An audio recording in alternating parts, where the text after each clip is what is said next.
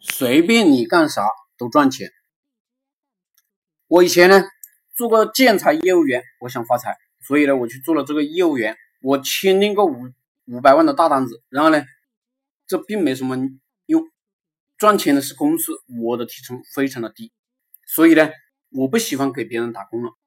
我后来去搞了钢结构，这里面的单子呢有千万的，有个哥们啊跟苏宁签订了一个亿的合同，然后呢。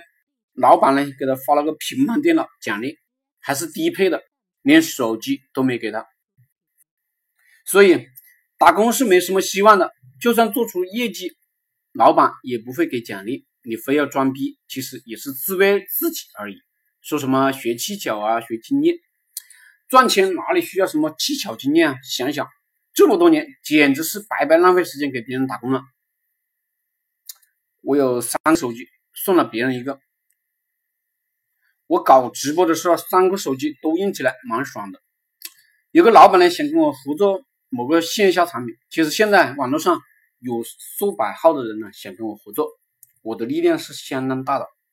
我其实不用跟任何人合作，我自己呢再干几年，我相信我的日收入会达到一个恐怖的数量级。所以任何老板约见我，我基本都是拒绝的。我后面的人在各大城市买房买车的人不少，我为什么要屌你个老板？况且我们玩都是无形的东西，我学的是佛祖，有几个人能背诵心经呢？我以后的直播与文字自己记录我自己的故事，主要是我是如何赚钱的、创业的故事。你有兴趣你就看看，看懂了就去干。我没什么女人缘，一是因为自己穷，一是因为自己年少时 A 片看多了，本来很帅气、活蹦乱跳的小伙子。活生生的被我给整的猥琐了，我这个人太聪明。网络上的 A 片自拍，我想找就能找得到。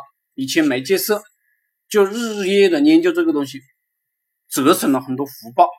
现在把这个写出来，希望广大大家呢做项目啊、创业的兄弟啊，不要重蹈覆辙。